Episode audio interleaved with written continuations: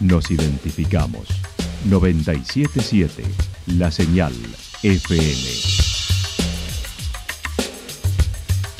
Valle de Calamuchita, Córdoba, Argentina.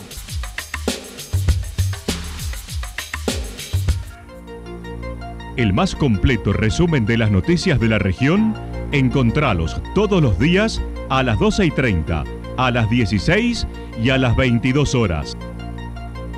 Panorama de noticias. Por la 977, la señal FM nos identifica también con las noticias.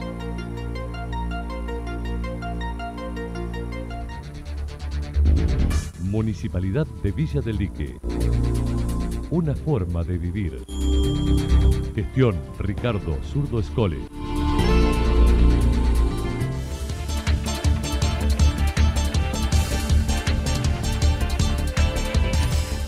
A esta hora hacemos un repaso por la información regional a través de los títulos. Comienza un proceso de puesta en valor de la Capilla Vieja en Santa Rosa. El Estado nos abandonó porque perdimos en primera persona la guerra de Malvinas.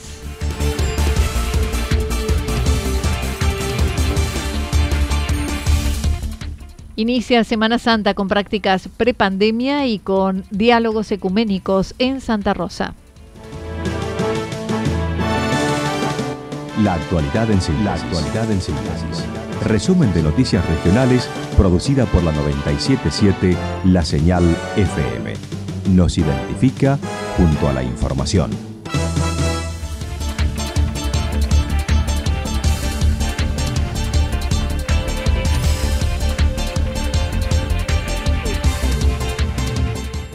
Comienza un proceso de puesta en valor de la Capilla Vieja en Santa Rosa. Después de Semana Santa inicia una primera etapa de puesta en valor de la emblemática Capilla Vieja, donde funciona además el Museo de Arte Religioso Santa Rosa de Lima.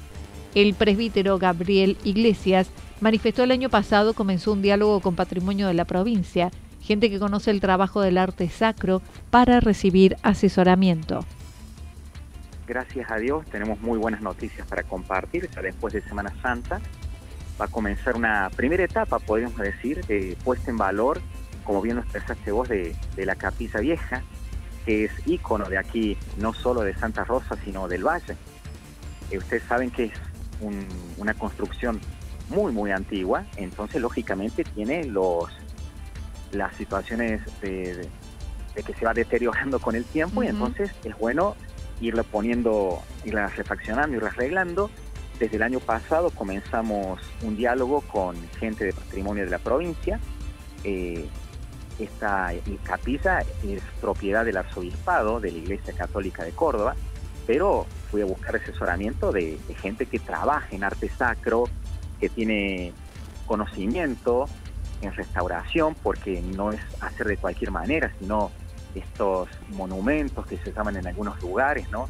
Monumentos históricos, monumentos o patrimonio histórico, cultural y religioso, que es el caso nuestro, requieren una atención adecuada y profesional. los trabajos comenzarán con la reparación de lo exterior primero, de arriba hacia abajo, de afuera hacia adentro, con una estimación de cuatro semanas aproximadamente. El año pasado estuvo un arquitecto de allá que a la vez fue profesor mío en el seminario de arte sacro, una persona que conoce muchísimo, o sea que una persona muy capacitada, la que vino y empezó a hacer la primera parte de detección de problemas y planteo de soluciones. Entonces, en esta primera etapa es la reparación de lo exterior, reparación de techos, reparación de campanarios, porque hay grietas, porque hay que sacar membranas, porque hay que remover chapas, porque la pintura es lo primero que uno ve de afuera, que está muy deteriorado, pero también hay otros deterioros que es importante eh, arreglarlos para que los daños hacia adentro no, se vayan a profundizar. Luego vendrá una segunda etapa hacia adentro y una tercera con cambios dentro del propio museo, recuperando obras valiosas, haciendo rotación con los elementos expuestos dentro del museo. El párroco dijo es también gracias a la colaboración de la Municipalidad de Santa Rosa y una persona quien donará su tiempo conduciendo la obra y donando su actividad. El Estado nos abandonó porque perdimos, en primera persona, la guerra de Malvinas. Mañana se conmemoran 40 años de aquel desembarco en las Islas Malvinas, donde 649 soldados argentinos murieron, además de recordar a los veteranos que combatieron y a las víctimas de la posguerra. Con 19 años, Eduardo Anido, quien había finalizado el servicio militar, fue convocado nuevamente el 9 de abril. Eh, bueno, tenía 19 años cuando fui a Malvinas. Nací en el año 1962. Y bueno, lo hice con el Regimiento 7 de La Plata, servicio militar, y después, bueno, me tocó el 9 de abril, fui convocado porque había salido de baja en diciembre, y el 9 de abril fui convocado de nuevo eh, al regimiento y de ahí el 13 de abril aproximadamente estaba descendiendo de un avión, un Boeing 737, ahí en Malvinas. La citación la hizo un suboficial que lo visitó en su domicilio para que se presentase en el Regimiento 7 de La Plata. Allí su padre le dijo, tenés que ir. Así fue. Mi viejo me miró y dijo, bueno, hijo, tenés que ir. Y mi vieja, viste, estaba ahí, viste, y decía, vieja, tengo que ir, tranquilo, tengo que cumplir, tengo mis compañeros ahí y, bueno, seguramente voy a estar, a allá. Me presenté, llegué más o menos a las, sería las 3 de la tarde y bueno, y ahí empezaron a darnos equipos, me volvieron a cortar el pelo, eh, me vieron, empezaron a dar equipos y un compañero de mío que estaba al lado mío me decía, yo no creo que vayamos a Malvinas, me decía. Digo, mira, nos están dando, nos están dando municiones muchas y, armamentos raros, armamentos que no, que no lo había visto nunca en instrucción o estando ahí, ¿no? Como nos habían dado un, cañón, un antitanque, un cañón de dos metros de largo, que se, tiene que, que es un equipo de tres personas. Claro. Eso no, ¿no? Se maneja con un equipo de tres personas. Los trasladaron a Palomar, de Palomar a Río Gallegos, descargaron toda la munición que les habían entregado, se cargaron los aviones Hércules, hicieron un día de guardia y al otro día subieron al avión y descendieron en Malvinas, y allí combatieron. La última parte y la más dura, dijo Eduardo, fue la lucha cuerpo a cuerpo con los ingleses, quienes estaban secundados con la Guardia Escocesa, en cuatro días de combate agotador. Y ahí combatí, bueno, pues todo lo que es la guerra, que era eh, ataque de artillería esporádico de los, de los barcos, que nos, eh, bombardeaban de, noche, eh, que nosotros decíamos, ahí viene el expreso de Londres, que nos bombardeaban durante la noche. Dice, bueno, ahí viene, se sentían, la, por ejemplo, las explosiones que eran de los barcos, se veía una lucecita a lo lejos. Y a los cuatro segundos que lo estaban tirando más o menos a una distancia de 30 kilómetros, 25 kilómetros, y tarda 4 o 5 segundos en llegar. Mm. Entonces vos ves el fogonazo y, sentís la explosión de cuando caen las bombas. Y en eso nos bombardean casi toda la noche, todos los días. Eso fue después del primero de mayo aproximadamente. Y y los últimos cuatro días eh, fui trasladado a Montelondo, donde se combatió ya el cuerpo a cuerpo con los ingleses. Destacó la fortaleza de los soldados argentinos, mencionando, no entramos nunca en pánico. A su vez reconoció que el Estado nos abandonó porque perdimos, aclarando no solo fue el gobierno militar, sino todos los posteriores en la democracia. No fueron muy justos con nosotros. A su vez, reclaman por un sistema de salud más eficiente para ellos, además de poder hacer los trabajos solidarios en las comunidades donde se asentaron, como Santa Rosa, donde vive desde el 2014. Eh, o, lo que queremos los veteranos ahora eh, juntarnos, hablar, charlar, eh, poder colaborar en algún acto y colaborar, digamos, qué sé yo, eh, con, el centro de jubilados o cualquier centro de jubilados. Yo colaborar, quiero colaborar con el centro de jubilados de Villa General de Grano en lo que quieran. Yo me puedo ofrecer lo que sea de, mi tiempo libre.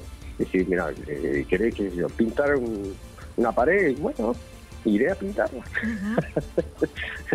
que es lo que uno tiene que colaborar, que va a colaborar, ayudar.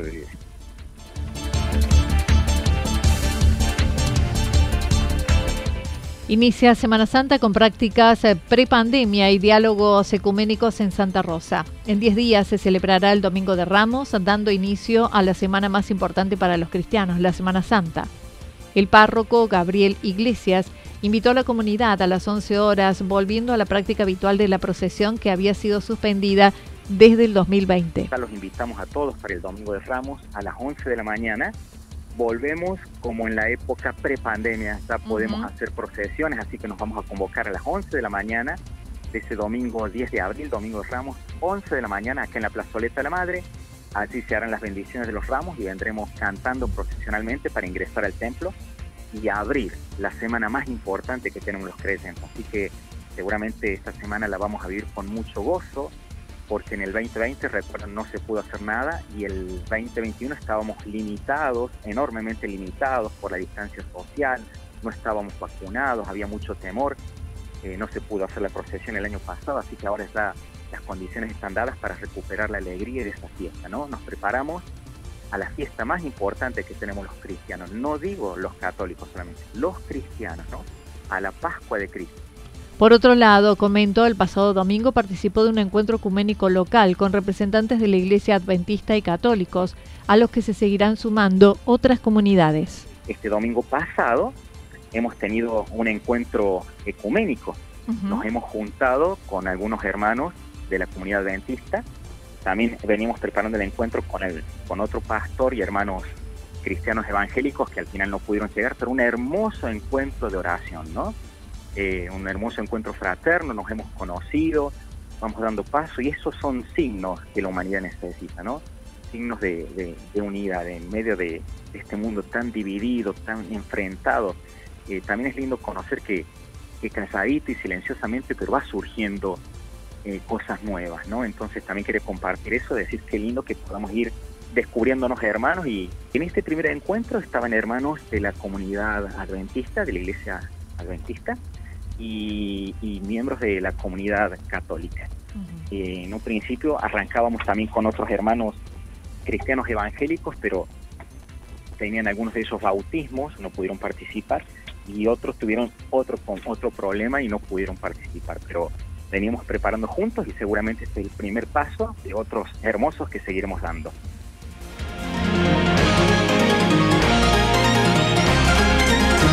Toda la información regional actualizada día tras día. Usted puede repasarla durante toda la jornada en www.fm977.com.ar. La señal FM nos identifica también en Internet.